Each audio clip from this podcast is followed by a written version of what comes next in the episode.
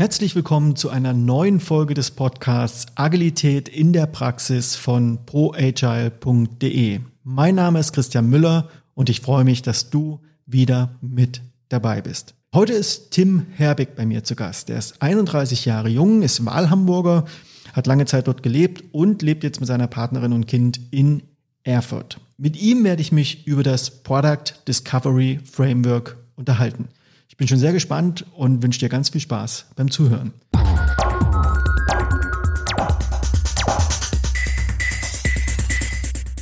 Ja, hallo Tim, grüß dich. Schön, dass du da bist. Hi Christian, schön, dass ich da sein darf. Ja, sag mal, was ist denn das Product Discovery Framework? Ähm, exzellente Frage, die ich natürlich auch die, äh, oft gestellt kriege. Der, der Punkt ist, wenn ich, wenn ich Leuten vielleicht erstmal versuche, das abseits aller Frameworks und allem anderen Discovery näher zu bringen, versuche ich es immer auf die, auf zwei, eigentlich auf zwei Kernfragen einzudampfen. Und danach stellt sich dann die Frage, mit welchen Tools, Mechaniken, Vehikeln erreiche ich denn eine Antwort auf diese Fragen? Und die beiden Fragen, idealerweise in dieser Reihenfolge, sind, dass zuallererst Teams, Produktteams, Produktmanager in der Lage sein sollten zu beantworten, ist das hier, was ich mir angucke, eigentlich ein Problem, was es sich wirklich auch lohnt zu lösen? Und das kann natürlich ein Businessproblem sein, ein Nutzerproblem, alle Arten von Probleme. Und mal angenommen, ich habe da genug Beweise für gesammelt, qualitative oder quantitative Beweise, dass das wirklich ein Problem ist, was existiert und was es sich zu lösen lohnt, was auch in Line ist mit unseren, unseren Firmenprioritäten, muss ich mich der zweiten Frage stellen. Und die zweite Frage stellt sich, dreht sich im Prinzip darum zu sagen, ist das hier, was ich als Idee vor mir habe, auch eine Lösung, die es sich lohnt zu verfolgen? Also habe ich eine Lösung entdeckt, entwickelt, die auch wieder basierend auf, auf Beweisen oder Einblicken in das Verhalten meiner Nutzer mich mein Vertrauen darin bestärkt, dass es uns dabei hilft, unsere, unsere Firmenziele auch zu erreichen das so im, im ganzen Kern, darum geht's eigentlich. Und wie gesagt, dann liegt es oft an den, an den Teamfähigkeiten, Teamkompositionen, äh, welche, in welcher Industrie eine Firma ist, mit welchen Mitteln, Vehikeln ich mich dann zu einer Antwort dieser beiden Fragen hin iteriere. Was wäre denn so ein typisches Problem? Ähm, sagen wir mal, ein typisches Problem ist, ähm, ich würde sagen, mal angenommen, wir sind eine, eine Firma, die vielleicht äh, Lern, äh, Lernprodukte baut, sagen wir mal sowas wie Udemy oder Udacity vielleicht als Lernplattform, noch nur noch ein paar Jahre vorher. Und die stellen vielleicht fest, dass sie sagen, grundsätzlich sind die, die Kernsäulen unseres Business, unsere Firmen, Strategiesäulen sind auf der einen Seite, vielleicht weil wir schon ein bisschen reifer sind, ist es eher sowas wie, wie Marge, äh, oder Churn verhindern, aber auch Nutzerzufriedenheit. Und da könnte man sagen, auf einer übergeordneten Firmenebene haben wir die große Priorität, dass wir eine extrem exzellente Nutzerzufriedenheit für alle unsere Nutzersegmente heraus äh, oder bereitstellen. Und äh, aufgrund von den Daten, die wir haben, lässt sich aber ableiten, dass wir vielleicht vor allem bei unseren mobilen Nutzern, wenn man mal nach Geräteklassen unterteilt, bei unseren mobilen Nutzern eine extrem niedrige Nutzerzufriedenheit feststellen. Und das könnte zum Beispiel äh, ein, ein sehr breiter Problemraum fairerweise sein, für ein Team zu sagen, guck mal, wir wollen als Firma exzellente Nutzerzufriedenheit erreichen, aber vor allem bei den mobilen Nutzern ist diese Nutzerzufriedenheit extrem gering. Und das könnte der, der Startpunkt für eine, eine Discovery-Mission eines Teams sein, zum Beispiel. Dann lass uns das mal direkt in die Praxis überführen. Stell dir mal vor, du bist jetzt so ein im Produktmanagement angesiedelter Product Owner. Hast du so ein paar Scrum-Teams bei dir mit und die arbeiten an Applikationen. Und du hast jetzt genau das Problem, identifiziert, dass du im Mobilbereich zu wenig Nutzer hast. Wie wäre denn jetzt das Vorgehen? Wenn wir dieses Beispiel mal weiter durchspielen, zu sagen, okay, wir haben dieses Thema Nutzerzufriedenheit unserer mobilen Nutzer, ähm, wäre der erste, der erste Akt als für mich als Produktmanager, als Product Owner, dass ich sowohl lateral mit meinen Teammitgliedern, meinen Stakeholdern, als auch vertikal mit meinem Chef oder dem C-Level, je nach Firmengröße, ähm, explizites gemeinsames Verständnis darüber erreiche, worum es hier eigentlich geht. Wir haben jetzt gesagt, dieser Startpunkt war diese Firmeninitiative für Nutzerzufriedenheit und bestehende Daten äh, legen eben nahe, dass wir auf die Mobilnutzer gucken sollten. Und ich empfehle da, hoffe ich, Investment in Alignment, klingt jetzt so einfach, ähm, auf durch diverse One-Pager-Frameworks, die es da draußen gibt. Ich nutze gerne Mission Briefing äh, mit, mit Teams, mit denen ich arbeite, um mal so über vier, fünf Eckpunkte von so einer Discovery zu reden. Und das Interessante ist hier natürlich, dass ich so weit wie möglich von der eigentlichen Lösung noch wegbleiben will. Also ich rede viel mehr darüber, in welche Gesamtstrategie ist dieses Problem denn eigentlich eingebettet? Und woher wissen wir, dass das eigentlich ein Problem ist? Oder vielleicht auch, was wollen wir eigentlich erreichen am Ende des Tages? Nicht in Form von Lösungen, sondern von verändertem Nutzerverhalten oder Businesszielen. Und ich kann mich genauso darüber unterhalten, was darf eigentlich nicht passieren? Was, was machen wir eigentlich explizit nicht als Teil dieser Discovery? Also ignorieren wir bestimmte Kundengruppen, ignorieren wir bestimmte Nutzungsszenarien oder sagen wir, bestimmte Business-Metriken dürfen sich auf keinen Fall zum Besseren oder Schlechteren verändern. Also ein Investment in dieses gemeinsame Alignment wäre auf jeden Fall der erste Schritt, schlicht und ergreifend, weil eine Discovery so schwer vorhersehbar ist und es ist schwer zu sagen, das wird genau so passieren, dass es für Teams wichtig ist, dass sie einerseits genug Orientierung haben durch, durch Klarheit, was erreicht werden soll und sich dadurch aber auch genug Autonomie erkaufen, diesen Problemraum eben auch iterativ zu entdecken. Jetzt sprichst du von einem Problemraum, dann gibt es ja in der Regel auch einen Lösungsraum, aber ich möchte trotzdem noch mal einen Schritt noch mal zurückgehen. Das heißt, das Szenario, ich bin ein Product Owner. Du hattest jetzt gesagt, vertikal und horizontal gibt es da verschiedene Gesprächsteilnehmer, mit denen du sozusagen in den Dialog gehen würdest. Du hast jetzt so ein bisschen die Metaebene auch erklärt. Wem würdest du eigentlich zuerst anfangen zu sprechen? Ich würde wahrscheinlich sagen, also es, vermutlich entsteht ja, sage ich mal, der, der Input, den ich kriege, äh, oder dass ich auf die Mobilnutzer als Startpunkt gucke, könnte ja aus zwei Ebenen passieren. Es könnte einerseits sein, dass das als ein, als ein Ergebnis aus einem, aus einem Firmenstrategieprozess vielleicht herauspurzelt. Also ich kriege das eher als ein, als ein Top-Down-Priorität, als ein Top-Down-Startpunkt Punkt. Oder ähm, ich habe nicht so viel, nicht so viel Detailtiefe von oben, sondern stoße da eher über meine eigenen Daten drauf. Sowas wie, okay, wir sagen, Firmen, Firmen, äh, Nutzerzufriedenheit ist so ein Ding und ich selber gucke mir die Sachen an und komme auf diesen Trigger zu sagen, ah, Mobilnutzer. Ähm, aus beiden Ebenen könnte ich mir so sozusagen vorstellen, wenn man, wenn ich eher von oben was kriege, dann würde ich in den, in den wirklich in den Art Workshop, also in synchrone Zusammenarbeit, in synchrones Alignment mit den relevanten Stakeholdern, vermutlich jetzt sowas wie Head of Product, vielleicht VP of Product, CPO, je nach Firmengröße, wer da involviert ist, ähm, gemeinsames Verständnis schaffen durch so ein Workshop-artiges Durcharbeiten von diesen Kernpunkten, was eigentlich erreicht werden soll von der Discovery. Wenn ich jetzt eher, sage ich mal, bottom-up diesen Trigger selber entdecke auf, aufgrund der Daten, die ich habe, dann würde ich da habe ich zumindest gerne gemacht. Ich habe das gerne für mich selber erstmal gemacht. Ich habe versucht, diese, diese Gedanken, die ich habe, diese, diese Narrative, die ich eigentlich kreieren möchte rund um dieses Problem in Form von einem One-Pager oder einem ähnlichen Framework für mich selber aufgeschrieben, meine Gedanken zu strukturieren. Und bin dann in den, äh, wiederum in ein Workshop ähnliches Szenario gegangen mit meinen Teammitgliedern. Ähm, also ich habe natürlich sichergestellt, dass es grundsätzlich in die Firmenpriorität passt, dass wir jetzt hier nicht in die ganz falsche Richtung rennen, durch einen kurzen Check mit meinem Chef oder Chefchef. Äh, und sonst aber diese wirkliche Klarheit zu erarbeiten, mache ich dann mit dem Team. Und genauso könnte ich jetzt sagen, das, was ich eben gesagt habe, ich mache es erst mit dem Chef, ähm, würde ich dann sonst mit danach mit dem Team machen, nur dann nicht mehr von null auf das äh, erarbeiten, sondern eher fein abstimmen und klar machen, dass es jeder versteht und für jeden klar ist, warum wir das machen. Also du stellst erstmal sowas wie eine Art Hypothese oder Hypothesen auf. Ja, vielleicht noch gar nicht so sehr. Also vermutlich kann auch Hypothesen da drin stecken. Ähm, ich würde eher sagen, ich, ich würde mich viel mehr auf den Kontext fokussieren, also zu sagen, also was wissen, was sind die Fakten, die auf dem Tisch liegen, die uns dazu bewegen, uns mit dieser Sache zu beschäftigen. Das können interne Sachen, interne Zahlen sein, das können Marktbewegungen sein, das können eben Strategieveränderungen sein äh, und genauso auch klar, für alle klar machen, was wollen wir eigentlich bewirken. Und äh, genauso gibt's, sollte es ein Teil von so einer Diskussion was sein, was sich in eine Richtung wie eine Hypothese bewegt. Ich nenne es auch gerne im, im feinsten Englisch Areas of Uncertainty, also über welche Bestandteile dieses Problems weiß ich eigentlich am wenigsten. Was mir dann natürlich wiederum guten äh, gutes Guiding dafür gibt, womit ich mich als erstes beschäftigen sollte. Also was muss ich zuerst lernen, um wirklich informiert weiterarbeiten zu können. Jetzt hast du mehrfach diesen One-Pager erwähnt. Was würde denn da so typischerweise drinstehen? Was ich mag, ist so ein, so ein Fünfsprung sozusagen. Das ist äh, zum einen, die erste Überschrift ist Kontext. Äh, Kontext bezieht sich darauf, wirklich zu sagen, ich bleibe erstmal bei den Fakten. Ich, ich stehe noch keine Vermutung an, noch keine Ableitung, sondern ich schreibe erstmal äh, die Fakten auf, von denen ich weiß, dass sie existieren. Das kann Dokumentation von veränderten Nutzerverhalten sein, von Marktveränderungen, äh, quantitative, qualitative Inputs, die ich habe, die klar machen, hier und darum, deswegen müssen wir uns darum kümmern. Also ich könnte vielleicht auch die Konsequenz aufze aufzeigen, was passiert, wenn wir uns nicht darum kümmern. Der zweite Punkt ist, ähm, klar zu machen, wie dieses Problem oder warum sich diese Bearbeitung des Problems eigentlich mit unserer Gesamtfirmenstrategie einreiht. Also wieso passt es, dass wir uns darum äh, kümmern? Das könnte zum Beispiel sein, jemand hat vielleicht eine ganz tolle, ganz tolles Problem entdeckt, was die Nutzer davon abhält, mehr zu bezahlen, was Monetarisierung treiben könnte. Und firmenstrategisch interessiert uns gerade aber vielleicht einfach nur Nutzerwachstum oder, oder Aktivität. Also sicherzustellen, dass quasi das, was ich tue, sich auch wirklich einreiht mit, mit den Firmenprioritäten. Ähm, der dritte Punkt ist, was wollen wir eigentlich erreichen? Also was, was wollen wir erreichen als Team? Was wollen wir bewirken bei unseren Nutzern oder für das Business?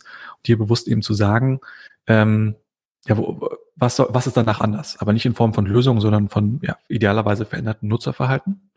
Der vierte Punkt sind diese eben schon erwähnten Areas of Uncertainty. Also was weiß ich, über was weiß ich heute am wenigsten? Das kann eben, das kann dann so schon der Übergang sein zu, welche Research Questions muss ich eigentlich beantworten?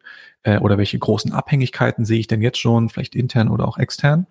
Und der fünfte Punkt ist äh, die sogenannten Boundaries, also wo ich wirklich dann darlegen würde, was mache ich denn explizit nicht? Sei es vielleicht aus, äh, ich nenne es gerne innenpolitischen äh, Gründen äh, in der Firma, oder weil ich aus strategischer Sicht bestimmte Segmente oder Richtungen einfach schon ausschließen kann äh, oder eben Nebeneffekte die nicht passieren dürfen als Teil dieser Discovery. Und deine Erfahrungswerte, also machst du das eher alleine oder machst du das ganz bewusst auch mit anderen Leuten, Stakeholdern, wie du eingangs gesagt hast, zusammen? Ich habe da variierende Präferenzen. Ich merke für mich persönlich, weil ich jemand bin, der gerne gerne Sachen schreibt, äh, als ich quasi als Inhouse-Produktmanager habe ich das immer auch gerne erstmal für mich selber gemacht, aufgeschrieben und versucht, meine Gedanken zu strukturieren, um mich selber auch so zu checken, weil es einfach dann ein ganz guter Gesprächsstarter war, wenn ich mich dann mal mit jemand anderem vielleicht erstmal one-on-one hingesetzt habe, um eine Sache, um das zu vorzufühlen, was andere Meinungen zu dieser Idee sind, habe ich eine ganz gute Grundlage gehabt und eine, und eine gute Struktur, meine Gedanken vorzutragen.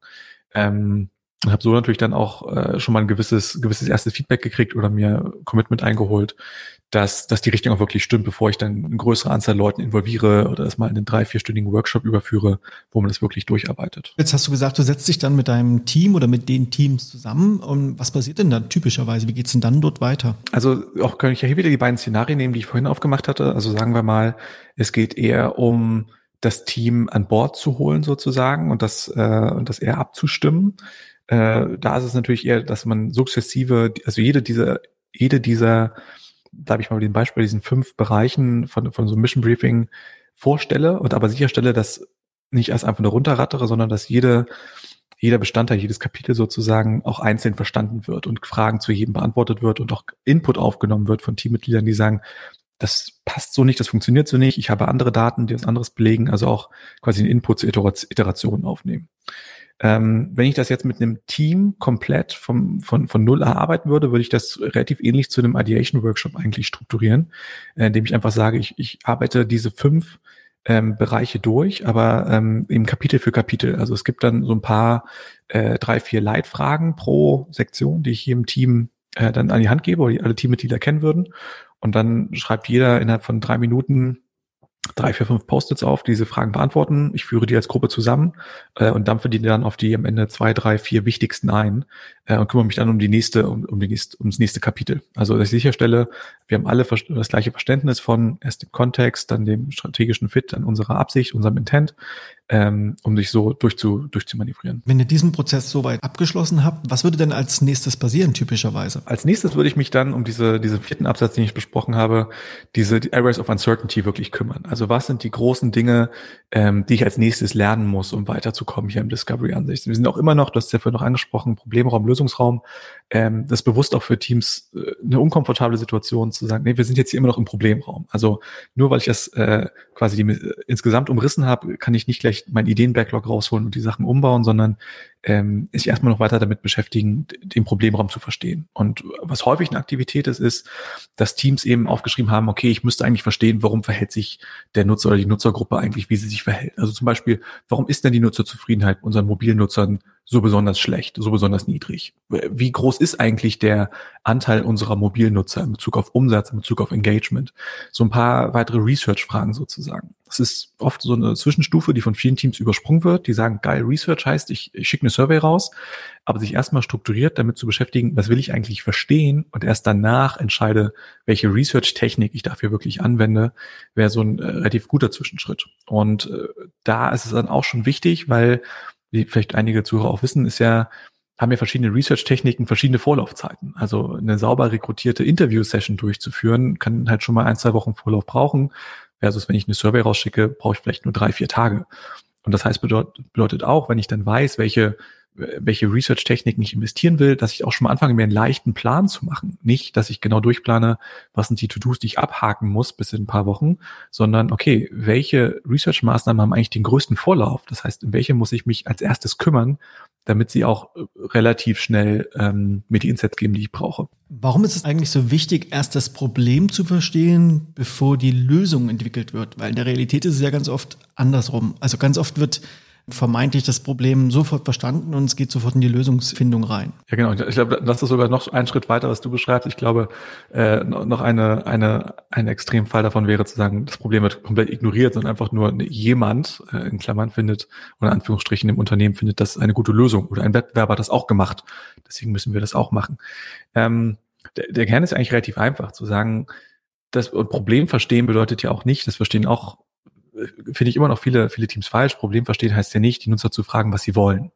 Im Sinne von Features. Äh, es gibt ja dieses, dieses, dieses leidige Sprichwort, die Nutzer wissen gar nicht, was sie wollen. Ich glaube, da muss man auch mal differenzieren. Ich glaube, die Nutzer wissen sehr wohl, was sie grundsätzlich erreichen wollen mit deinem Produkt oder mit einem Wettbewerberprodukt. Also sie verstehen das Problem, sie können schon artikulieren, welchen Need sie lösen wollen. Sie können dir aber natürlich nicht sagen, was du bauen sollst. Ja, das ist auch nicht die Aufgabe der Nutzer. Es ist dein Job als Produktmanager, als Produktteam, die Probleme und Bedürfnisse der Nutzer richtig zu interpretieren und idealerweise schlauer zu sein und gemeinsam zu besseren Lösungen zu kommen als das, was die Nutzer heute haben. Also da liegt so ein bisschen die, äh, glaube glaub ich, die, der Zauber sozusagen, zu sagen, niemand kann mir eigentlich sagen, was ich genau baue, was dann dadurch mein Nutzer- oder Businessproblem ums x-fache besser löst, sondern das ist Teil, Teil des Prozesses, durch den ich, äh, ja, durch den ich gehe. Gibt ja so ein schönes Zitat, was Henry Ford zugesprochen wird, wenn ich die Leute gefragt hätte, was sie wollen, hätten sie gesagt, schnellere Pferde, ne? Genau, und das ist ja genau das schöne Beispiel. Ne? Klar, wenn du sie fragst, was soll ich dir geben, dann sagen sie schnellere Pferde, aber äh, die Frage wäre ja eher, dass dass ich sag mal, dass das gebildete Produktteam würde eben Frage stellen, was ist dir wichtig? Und dann hätten die Nutzer wahrscheinlich gesagt, ich will schneller zur Arbeit kommen. Und dann hättest du gesagt, ah, alles klar, wir brauchen also was, was schneller ist als das Pferd. Und dann kannst du natürlich diskutieren, wie, wie gut, welche Ressourcen das Produktteam hatte, auf eben diese bessere Lösung als das schnellere Pferd zu kommen. Lass uns mal in unser Beispiel da an der Stelle wieder zurück einsteigen. Ihr habt es jetzt gemacht. Ihr habt die Bedürfnisse oder die Thesen, Hypothesen auch aufgestellt mit dem Team zusammen. Wie würde es jetzt an der Stelle weitergehen? Genau, ich würde mich dann erstmal um die, ähm, je nachdem, was ich mir genau angucken will, sowohl qualitativ als auch quantitativ, was natürlich die, die wichtige Balance ist in, in der Research-Phase. Also qualitativ äh, sagt mir im Prinzip so ein bisschen, warum die Nutzer etwas tun und quantitativ sagt mir, was sie tun. Und ich brauche einfach beide, beide Richtungen. Ähm, um, um wirklich zu, zum, zum Kern zu kommen. Weil Menschen, wenn du sie nur fragst, also nur qualitativ, äh, Nutzer lügen leider. Nicht, nicht absichtlich, sondern sie erzählen dir halt nach bestem und Gewissen, was sie denken. Äh, wenn du sie, wenn du sie fragst, wie oft gehst du ins Fitnessstudio, dann denken sie an den letzten Monat zurück und sagen dreimal. Und du denkst, cool, der durchschnittliche Nutzer geht dreimal im Monat ins Fitnessstudio, während die Realität ist, hat sich eigentlich erst diesen Monat angemeldet. Also da liegen natürlich viele Fallstricke in der Art, wie ich Research auch am Ende durchführe. Also das kann auf der qualitativen Ebene eben im Interview sein, dass ich eben äh, so den Nutzer so wenig wie möglich schätzen lasse und so wenig wie möglich interpretieren lasse, sondern ihn oder sie mit, mit möglichst klaren Fragen an konkrete Ereignisse erinnere und meine, mein, mein Nachfragen an konkreten Ereignissen ausrichte, um wirklich die, die Wahrheit zu verstehen. Und dem gegenüber eben zu sagen, okay, jemand sagt mir, er oder sie ne, geht dreimal im Monat ins Fitnessstudio und vielleicht habe ich trotzdem auch quantitative Daten der der Fitnessstudios in dem Bezirk, für den ich ein Produkt bauen will und kriege aber raus, selbst die selbst die äh, die hochkarätigsten Nutzer gehen eigentlich nur einmal äh, im Monat ins Fitnessstudio. Also das anzugucken, was erzählen die Leute und wie verhalten sie sich wirklich und genau aus dieser Überlappung der beiden Datenquellen dann die wirkliche Wahrheit des Problems abzuleiten. Das scheint mir regelrecht neuralgisch zu sein in dem Prozess und Dennoch frage ich mich, wie kann ich als durchschnittlich begabter Produktmanager oder vielleicht auch in manchen Firmen sind das ja auch wirklich Product Owner, die diese Aufgabe übernehmen, wie kann ich genau an dieser Schnittstelle, an die du gerade beschrieben hast, im Grunde genommen die Spreu vom Weizen trennen? Also hast du da noch so ein paar Best Practices, wie dir das gelingt in der Praxis, genau die Fragen, genau die Formulierungen zu finden, die dir helfen, den Themen wirklich auf den Grund zu gehen? Die unpopuläre Antwort ist viel iterieren und ausprobieren und üben, also Wiederholung. Es ist, ich hatte das große Glück, äh, als ich mal bei, bei Xing gearbeitet habe, in der Vergangenheit hatten wir das große Glück, dass wir ein sehr kompetentes äh, User Research Team hatten, ähm, die aber nicht nur quasi Research wirklich operativ durchgeführt haben für Produktteams, sondern auch einen sehr großen Augenmerk darauf gelegt haben, die Produktmanager und Produktteams dazu zu enablen, selber Research zu tun. Ja, also natürlich kriegst du Unterstützung bei Sachen, wo du sagst, das macht einfach keinen Sinn, dass sich ein Produktmanager um um das einzelne Recruiting des einzelnen Probanden oder der Probanden kümmert ähm, oder die Segmentierung zum Survey rausschicken. Aber wie kann ich ein, ein gerades, Anführungsstrichen, Interview design, was halt keine, keine, keine Leading Questions oder so drin hat, äh, das war halt eben das große Glück, dass ich da viel äh, Support gekriegt habe. Also für mich war es dieses ständige Wiederholen und auch damit klarkommen, dass es halt nicht jedes Interview perfekt ist, aber eben jedes Interview, was ich mache, macht's besser automatisch. Ähm, in Bezug auf wirkliche, wirkliche Hacks, wirkliche, wirkliche Verbesserungen Es gibt so zwei, drei konkrete Sachen, die ich, die ich versuche mir immer gedanklich auf die Stirn zu schreiben, wenn ich in Interviewsituationen gehe. Die erste ist, wirklich absolut keine Suggestivfragen zu stellen. Also so nicht sowas wie, wie oft gehst du ins Fitnessstudio? Doch bestimmt zwei, dreimal die Woche, oder? Das wäre so der klassische. Also so wenig, äh, so wenig wie möglich ähm, Antworten mit reingeben in die Frage. Was Übergang ist zum zweiten Thema. Ich sollte so wenig, ich sollte, meine Fragen sollten so offen wie möglich sein.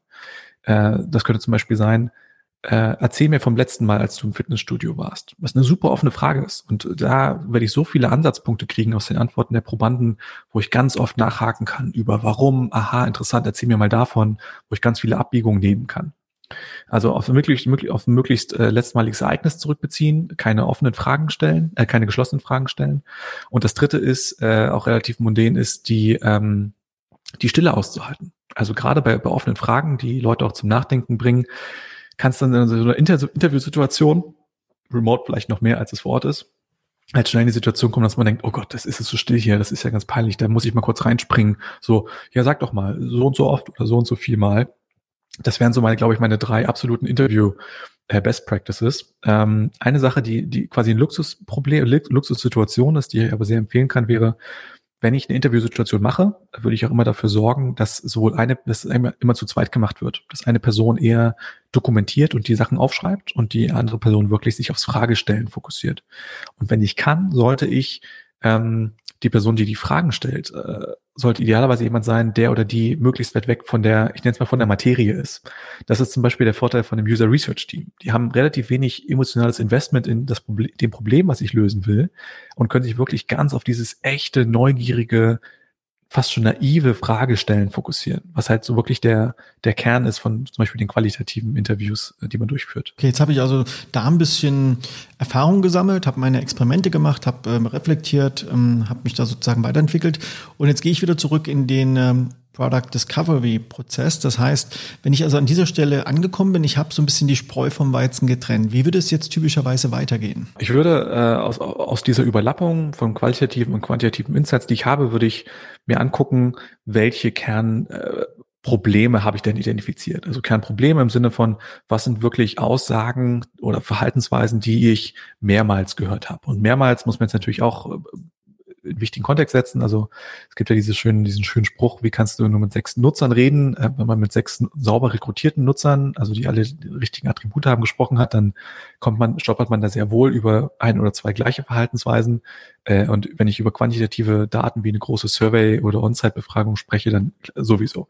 Also ich komme wahrscheinlich, habe ich irgendwie ein Set von drei, vier, fünf Kernproblemen, die sich halt im Rahmen meiner gezielten Befragung, deswegen halt diese, dieser Kontext so wichtig ist. Ich kann meinen Nutzer ja den ganzen Tag lang 10.000 Fragen stellen. Aber dass ich in die richtigen Frage stelle und so auch nur bei dem ersten Anzahl von Problemen lande, ist der wichtige Punkt. Also ich habe vielleicht diese drei, vier, fünf Probleme, die sich abgezeichnet haben durch meine Zielgruppe, von denen ich auch glaube, dass mir die dabei helfen, meine übergeordneten Ziele, wir erinnern uns, es geht um Nutzerzufriedenheit, ähm, auf die einzuzahlen. Was ich als nächstes machen würde, ist zu sagen, okay, wir haben das Gefühl, wenn sich alle in die Augen gucken, sagen, wir haben, wir denken, wir haben den Problemraum wirklich verstanden, ohne groß Voreingenommen, vor, Voreinnahmen, ohne groß, ohne viel Bias, bleibe ich doch beim Englischen.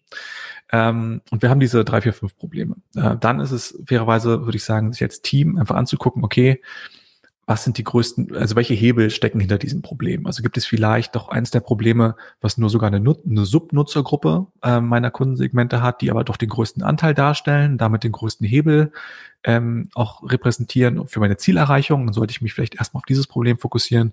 Aber irgendeine Form von Abwägung brauche ich an der Stelle, um meine Probleme zu priorisieren. Was ich dann machen würde, ist, ich würde diese Probleme, und jetzt wird es schon geht es für viele Teams in Anführungsstrichen bergab, weil es leichter wird. Ich bin über diesen Problemraumhügel. Äh, ich würde jetzt anfangen, Lösungen zu, zu entwickeln. Also ich würde, auch da empfehle ich immer sehr, sehr strukturiert an, an eine Ideation reinzugehen, also Ideengenerierung. Auch hier würde ich sagen, bitte nicht einfach nur die Excel-Tabelle namens Ideen-Backlog final vom SharePoint aufrufen, sondern wirklich idealerweise mit einer gut formulierten Challenge. Also da gibt's diese schöne How Might We-Formel, die oft aus dem Design Thinking kommt. Also ich bin ich in der Lage, mein Problem als eine How Might We Challenge zu überführen. Unser Beispiel, äh, ich kann gerade die, die deutsche Übersetzung von How Might We gar nicht, fällt mir auf, aber äh, oder wie könnten wir? Ja, also wie könnten wir Mobile-Nutzern dabei helfen, zum Beispiel äh, leichter schon begonnene Kurse auf ihrem Smartphone fortzusetzen? Das ist jetzt ein bisschen sehr verkompliziert ausgedrückt, aber irgendwas in der Richtung. Und ich würde diese, diese Challenge nehmen und würde die als, als Überschrift für so eine Ideation Session benutzen. Dafür eine Ideation Session ist am effektivsten, wenn ich sie so crossfunktional wie möglich äh, bestücke. Also wenn ich so viele verschiedene Teammitglieder da drinne habe, also auch Design Engineering hinaus hin zu Sales, Marketing, Customer Support oder andere Business Stakeholder, ähm, können eine sehr gute Bereicherung sein. Und dann würde ich, ähm, Anführungsstrichen einfach, unter Nutzung von vielleicht schon bekannten Methoden wie Crazy Eight, Mashup oder andere Design Thinking Ideengenerierungsmethoden versuchen in mehreren Runden eine, eine große Liste an Ideen, die auf diese Challenge, die wir uns gesetzt haben, passen, erstmal zu entwickeln. Dann kann ich mir vorstellen, da kommt eine ganze Menge an Ergebnissen raus. Wie schaffst du es jetzt aus dieser relativ großen Anzahl an Ergebnissen, hoffentlich großen Anzahl an Ergebnissen, die rauszufiltern, die du letztlich auch von deinem Team im Sinne des, der weiteren Produktentwicklung oder im Sinne der Lösung äh, umsetzen lässt. Hier kann man sich, glaube ich, gut so drei Zwischenebenen einmal vorstellen. Also einmal so die, sage ich mal, und jede, jede Zwischenebene wird sozusagen ein bisschen, ein bisschen ernsthafter, ein bisschen professioneller. Also wie du schon gesagt hast, äh, am Ende von so einer Ideation Session habe ich einen riesigen, ist mein, mein, mein, mein Funnel super breit, super viele Ideen sind da drinne. Äh, und je, je mehr Elemente ich habe, glaube ich, umso gröber muss man auch durch, durchhacken oder durchsieben durch so ein Format. Ähm, ersten Schritt würde ich also sagen, ich glaube, da kann man im Workshop an sich erstmal auf einer Dot-Voting-Ebene sehr, sehr grob nochmal das Ganze ein bisschen eindampfen, die Ideencluster, die ich habe. Und dann habe ich vielleicht nochmal eine, eine Liste von Ideen. Ähm, und dann ist es eine, glaube ich, dass vielen Teams es dabei hilft, wenn sie jetzt diesen Entscheidungsprozess, welche Idee verfolge ich als nächstes, ein bisschen objektiv, objektivieren können. Und da kann zum Beispiel so ein Framework wie ICE-Scoring, also ICE-Scoring, ähm, ganz gut helfen. So ICE-Scoring kommt aus dieser ganzen Growth Hacker Movement von Sean Ellis ähm, und bedeutet eigentlich, dass ich als Team, und da sage ich gleich noch was zu, äh, eigentlich eine Idee anhand von drei Kriterien bewerte auf einer Skala von eins bis zehn. Eins ist wenig, zehn ist gut. Äh, I bedeutet meistens äh, Impact, also wie, wie hoch schätze ich wirklich die, den Beitrag dieser Idee zu meinem übergeordneten Ziel ein. Confidence, äh, Confidence bezieht sich darauf, also wie groß ist mein Vertrauen in diese Idee, dass es sie ähm, dass sie auch das Nutzerproblem löst, was ich eigentlich lösen will. Und Ease, und das ist das, was am häufigsten missinterpretiert wird und eigentlich eine Überleitung ist für den nächsten Schritt, ist, Ease bezieht sich nicht darauf, wie einfach es ist, eine Idee zu bauen. Ne? Also nicht, dass ich jetzt die, die Engineers schon zwinge, mir eine halbgare Idee durchzuscoren, sondern Ease bezieht sich darauf, bezieht sich darauf, wie leicht ist es, diese, diese Idee zu testen, also ein Experiment rund um diese Idee zu machen. Ähm, das Wichtige ist hier, dass so ein ICE-Scoring sollte ich mir ganz genau über, überlegen oder klar sein, wer scoret das denn jetzt eigentlich? Ähm, weil, was viele vielleicht kennen, ist ja das klassische Estimation und Planning Poker im, im Scrum Sprint, wo ja auch, äh, sage ich mal, Engineers, die äh, alle ein ähnliches Skillset haben oder nah beieinander sind, auch zahlenbasiert einschätzen, wie schwierig oder leicht etwas ist oder wie komplex. Und genauso ist natürlich hier das Problem, wenn ich diese Scoring machen lasse von äh, Customer Success, von Sales, von Engineering, von Design, von Business-Personen, ist der Wissensstand von diesen Parteien einfach so groß, dass die, die Scores viel zu weit auseinandergehen. Deswegen würde ich das ICE-Scoring zum Beispiel eher so im, im, im Kernteam machen lassen, also zwischen Produktdesign und je nach Involvement vielleicht auch Engineering, ähm, also Leute, die genug Kontext über die Idee haben. Und so könnte ich mich dann, äh, es wäre so die, die erste Grobeinschätzung zu sagen, okay, ich habe diese Ideenliste und in dieser Reihenfolge möchte ich anfangen, die Ideen zu testen oder zu validieren. Und die Ideen zu testen, zu validieren, würde bedeuten, man nimmt sich mal ein, zwei Sprints vor, wo man die am aussichtsreichsten oder die am höchsten bewerteten sozusagen mal in die Umsetzung überführt. Und dann äh, holt man sich wieder ein Feedback ein und bewertet das Ergebnis. Vielleicht, ich glaube, ähm, was ich auch oft sehe, ist, dass das noch gar nicht so, noch, dass dieses Validieren vielleicht noch gar nicht zwangsläufig im, als Teil des Sprints stattfindet, sondern es kann vielleicht sogar noch auf einer Idee, auf einer, auf einer Ebene stattfinden, wo das Entwicklungsteam vielleicht noch gar nicht benötigt wird. Also es gibt ja auch Möglichkeiten der Validierung, wo ich sage, das kann ich vielleicht schafft, schafft ein äh, Produkt, Product Owner und ein fähiger UX-Designer auch so. Ähm, zum Beispiel könnte ich jetzt sagen, es gibt, also auch hier wieder ist so, ist so ein bisschen eine Analogie zu zu dem, was wir im Research-Bereich machen. Wir wollen die Idee aus qualitativer und quantitativer Perspektive uns angucken. Äh, auch hier wieder, wir wollen wissen, was sagen Leute zu dieser Idee und wie verhalten sie sich aber auch wirklich mit dieser Idee. Also qualitativ könnte ich genauso sagen, ich will sicherstellen, dass diese Lösung auch bedienbar ist. Also da würde ich auch wieder qualitative Interviews mit einem Prototypen vielleicht durchführen. Ähm, vielleicht sage ich aber auch, na, ich habe eine Idee, die involviert aber auch das Thema Zahlungsbereitschaft. Und Zahlungsbereitschaft ist ein gutes Beispiel für etwas, was ich qualitativ eigentlich nie belastbar abtesten kann, weil das Commitment, die Kreditkarte rauszuholen, so hoch ist. Ähm, da findet mich vielleicht jemand im Interview so nett und sagt mir immer, ja klar, würde ich machen. Aber wenn es darum geht, Netflix zu kündigen und mein Produkt zu kaufen, sieht die Welt dann anders aus. Für sowas könnte es schon sein, dass ich dann doch mal äh, das Entwicklungsteam äh, oder dass ich, dass ich was ins, ins Sprint Backlog mit reinnehme. Also vielleicht baue ich da mal äh, quasi einen Fake-Button ins Produkt rein und sage, äh, neue Premium-Mitgliedschaft hier erhältlich. Und nach dem Klick da drauf sage ich, hm, sorry, noch nicht da, aber trag dich gerne ein, wenn du Bescheid wissen willst. Ähm, sowas in der Richtung. Das wäre so eher ein quantitatives Experiment. Ich habe verstanden, mit möglichst wenig Aufwand relativ viele Daten nochmal zu generieren. Also sei es ein Click-Dummy oder ein Prototyp, aber möglichst schnell sozusagen validierte Daten zu erhalten, wie die Sachen, die Ideen, die da identifiziert wurden, zu bewerten sind. Genau, am Ende geht es darum, ich habe ja gerade diesen ICE-Score angesprochen, am Ende geht es um, der Akt dieses Experimentierens geht genau darum, um dieses C, dieses Confidence. Äh, idealerweise sollte die Confidence hochgehen, natürlich kann sie genauso gut runtergehen, aber darum geht es, dass das Team mehr oder weniger Vertrauen in eine Idee kriegt, basierend auf Daten. Das ist ja alles relativ zeitaufwendig. Was hat denn das Unternehmen davon, diese Zeit und am Ende auch das Geld zu investieren in die Produktentwicklung? Der größte Benefit ist, glaube ich, der, dass du sagen, dass du, dass du halt eben auch hier wieder mehr, mehr Vertrauen hast, mehr Sicherheit hast in die Dinge, die du wirklich machst, dass die auch automatisch eine höhere, dass, dass die eine höhere Erfolgschance haben. Dass du sagst, ich, ich baue weniger Dinge, was natürlich viele positive Effekte mit sich bringt im Produkt. Ich habe weniger äh, Komplexität in der UI, die ich managen muss. Ich habe weniger weniger Tech-Debt im Zweifelsfall durch weniger Sachen, die ich wirklich baue, sondern ich baue eher weniger und fokussiere mich darauf, dass diese weniger, diese wenigen Sachen dafür eine höhere, eine höhere Wirkung sowohl beim Nutzer als auch auf die, auf die Firmenziele eigentlich am Ende des Tages haben. Lieber Tim, hast du noch einen konkreten Workhack oder einen konkreten Tipp, den du den Hörerinnen und Hörern mitgeben möchtest an der Stelle, was sie vielleicht in ihrem Alltag mal ausprobieren können? Ich glaube, der, der, der größte Hack, den ich mitbringen würde, ist zu sagen, ähm, ich nenne das gerne, ich nenne das Impact Mapping, was basiert auf dem Impact Mapping Framework, wenn Nutzer, wenn ihr mitten in der Discovery seid oder auch eine, eine halben Discovery sozusagen, ihr seid irgendwo zwischen, zwischen Research, Research und Idee bauen, ähm, versucht euch mal quasi eine, eine Landkarte zu bauen, könnt ihr die Idee, an der ihr gerade arbeitet, zu einem konkreten Nutzerverhalten zuordnen. Also wisst ihr eigentlich, welches Nutzerverhalten ihr bewirken wollt? Und könnt ihr eigentlich auch sagen, warum dieses Nutzerverhalten relevant ist im Kontext von euren Firmenprioritäten. Weil häufig hatten wir am Anfang auch das Thema, die Leute sind auf der Lösungsebene und im Ideenkontext unterwegs.